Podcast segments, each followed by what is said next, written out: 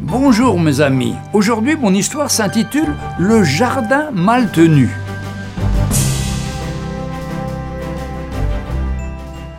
Cette histoire commence par la conversation entre un agriculteur et un visiteur. L'agriculteur commence Je trouve que Dieu est injuste, estimait ce cultivateur. Pourquoi ne donne-t-il pas aux hommes tous les moyens d'être heureux? Bien des choses devraient changer. Je suis d'accord avec vous, répondit un estivant en vacances dans le village. Par exemple, regardez ce pauvre jardin plein de mauvaises herbes, tout sec. La nature l'a plutôt malmené, ce jardin.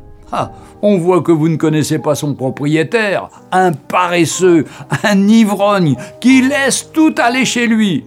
Peut-être, mais il ne commande ni au soleil, ni à la pluie. Ce n'est pas lui qui fait pousser ses légumes. Pas d'accord avec vous, reprit le premier. C'est tout à fait sa faute. Le jardin d'à côté reçoit les mêmes pluies, le même soleil, et voyez comme il est bien entretenu. Ah, eh bien, mon cher, conclut l'étranger, il en est de même du monde. À qui la faute si, au point de vue moral, il est à l'état sauvage?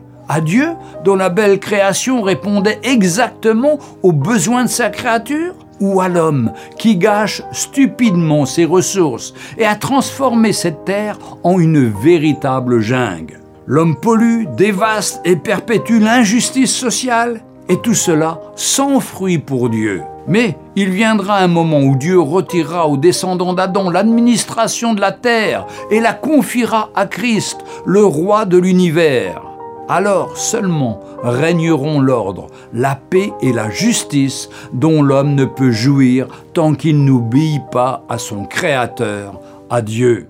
Écoutez, chers amis, ce que nous dit Acte 14, versets 15 à 17. Le Dieu vivant qui a fait le ciel, la terre, la mer et tout ce qui s'y trouve.